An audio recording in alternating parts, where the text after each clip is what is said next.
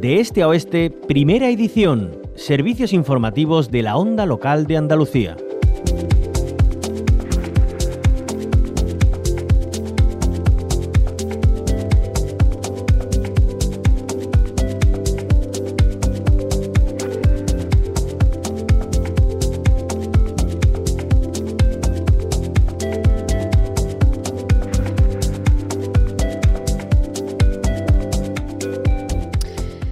El mar Mediterráneo bate récord de temperatura. La boya de Cabo de Gata en Almería, integrada en la red exterior de puertos del Estado, midió 28,16 grados centígrados en la temperatura del mar el pasado 12 de agosto, alcanzando así un récord absoluto desde el año 2001, cuando se iniciaron a contabilizar estos registros. Esto supone sobrepasar por primera vez la cifra de los 28 grados desde que existen esos registros. La boya de Cabo de Gata ha detectado un incremento progresivo de esa temperatura del mar a lo largo de los últimos años, ya que la máxima registrada en 2013 fue de 26,2 grados un 28 de agosto. En el mar Mediterráneo se han vivido olas de calor, especialmente en este siglo, las principales en 2016 y 2019, pero también este año la temperatura superficial del Mediterráneo estuvo en este mes de mayo entre 3 y 4 grados por encima de lo habitual. Las elevadas temperaturas están acabando con la vida de algunas especies claves, como las algas y en concreto con plantas como las praderas de Posidonia oceánica, existiendo en aguas almerienses un gran reducto de esta planta cada vez más amenazada por la contaminación y el aumento de los grados del mar.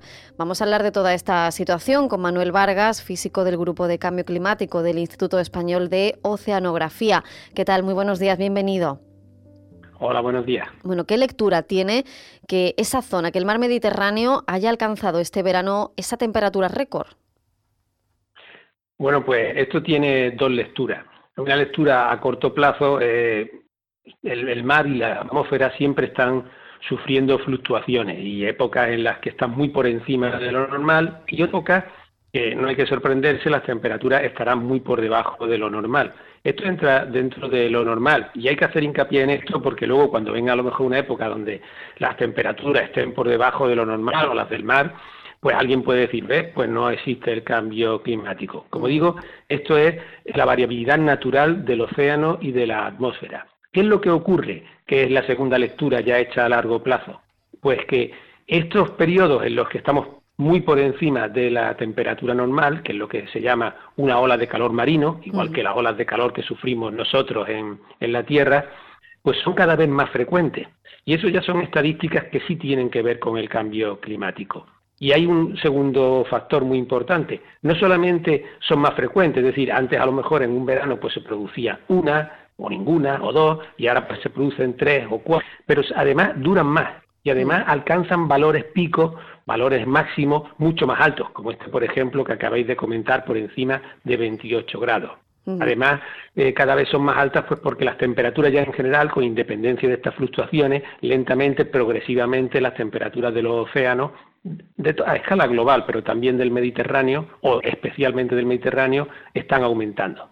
Y además también llama la atención, Manuel Vargas, que es que ese aumento de temperatura en los últimos años se ha ido produciendo de forma progresiva, ¿no? Que aparte de esas fluctuaciones que usted comentaba al principio, es que se está dando un aumento gradual de, de la temperatura media, ¿no? O los picos máximos que se están registrando.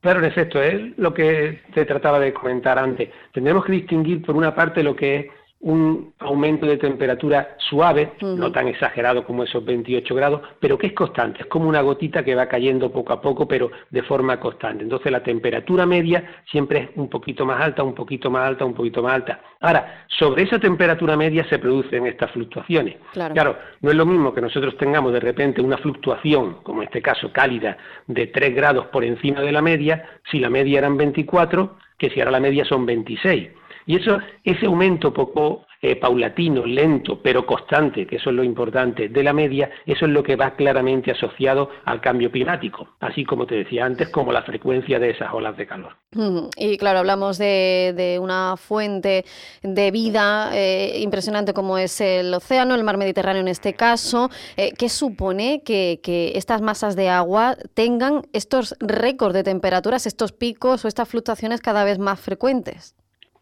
Pues mira, esto tiene muchísimas implicaciones. Tenemos que se coce de, la gravedad del, problema. Por una parte, podríamos hablar de cosas que nos afectan como más directamente a los seres humanos. Al calentarse la temperatura del mar, pues esto contribuye al deshielo de las grandes masas de hielo que hay en Groenlandia, en la Antártida, los glaciares, y esto hace que suba el nivel del mar. Y aparte, el nivel, el, el agua, estar más caliente, se dilata como todos los cuerpos ocupa un mayor volumen y eso también contribuye a la subida del nivel del mar. Y eso tiene una consecuencia directa, pues por ejemplo, en un país con tantos kilómetros de costa como España, vamos a ir perdiendo progresivamente metros de, costa, es decir, el mar se va adentrando en la tierra. Ahora cuando llegue el otoño y el verano se producen también temporales, eso alguien puede decir, eso es natural y siempre ha ocurrido, es cierto, pero esos temporales que provocan también nuevamente que el mar se adentre en la tierra y provoque grandes destrozos, es más dañino si se produce sobre un nivel del mar que ya está más elevado. Eso sería, por ejemplo, una consecuencia directa. Otra que ya estamos viendo, por ejemplo, ahora recientemente en Cataluña y en Baleares, es que a final también del verano, principio del otoño, si tenemos un mar muy cálido, eso inyecta más energía y más vapor de agua en la atmósfera. Entonces, nuevamente, esa eh, tormenta, esas lluvias torrenciales, que es cierto que es algo natural y propio del clima mediterráneo, pero ahora lo que ocurre es que se hacen cada vez más violentas, por eso que hablábamos, porque el mar está más cálido que hace unas décadas. Y por último, pues tenemos que hablar, como no, de la afectación de lo que son los seres vivos que habitan nuestros mares. A medida que van calentándose las aguas, pues los seres vivos, los organismos que están adaptados a determinadas condiciones y que se han adaptado a lo largo de miles o cientos de miles de años, pues lo estamos forzando a que se adapten a unas nuevas condiciones en un periodo de tiempo muy corto, de apenas 100, 150 años. Entonces, pues habrá especies algunas incluso que les favorezca, pero otras muchas que no puedan adaptarse y entonces pues disminuyan sus poblaciones o incluso algunas desaparezcan y perdamos biodiversidad, que es uno de los grandes valores que tiene nuestro planeta. Claro, me imagino que desde el Instituto Español de Oceanografía y en concreto desde ese grupo de cambio climático, Manuel Vargas, pues se harán eh, observaciones, vigilancias, no investigaciones eh, acerca de ese impacto del aumento de la temperatura en el mar, no solo eh, lo que supone para la vida de los seres humanos, sino también, por supuesto, de, los ecosistemas marinos muy ricos y diversos que tenemos, y hablando en concreto del mar Mediterráneo, ¿no? Sí, como bien dice, una de las eh, tareas que tiene asignada el Instituto Español de Oceanografía es realizar una monitorización en general de todas las aguas españolas, pero en este caso concreto que estamos hablando del, del, Mediterráneo. ¿Y esto en qué consiste? Pues nosotros hacemos campañas oceanográficas, es decir, cogemos un buque y vamos recorriendo todas las aguas mediterráneas, pues desde Málaga hasta Barcelona, incluyendo, por supuesto, todas las Islas Baleares, y esto se hace periódicamente, se hace siempre eh, en los mismos lugares, en los mismos puntos, con las mismas metodologías y midiendo una gran cantidad de variables variables de tipo físico, de tipo químico, de tipo biológico, y al hacerlo de esta forma y repitiéndose en el tiempo, pues esto llevamos haciéndolo desde principios de los años 90, pues vamos teniendo un registro continuo y podemos observar con claridad esos cambios. Podemos ver si realmente, bueno, esto está clarísimo, podemos cuantificar cuánto está aumentando la temperatura, cuánto está cambiando la salida del Mediterráneo,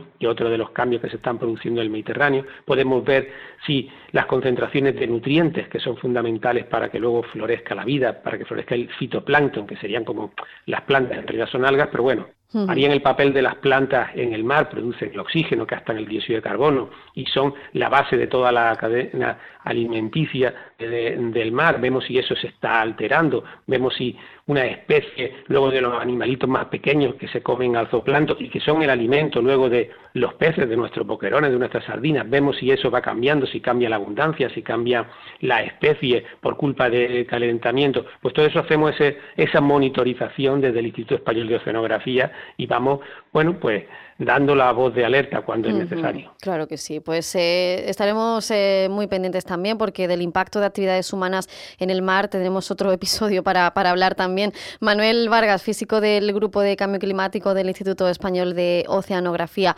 Muchísimas gracias por habernos acompañado, un placer. Muchas gracias a vosotros.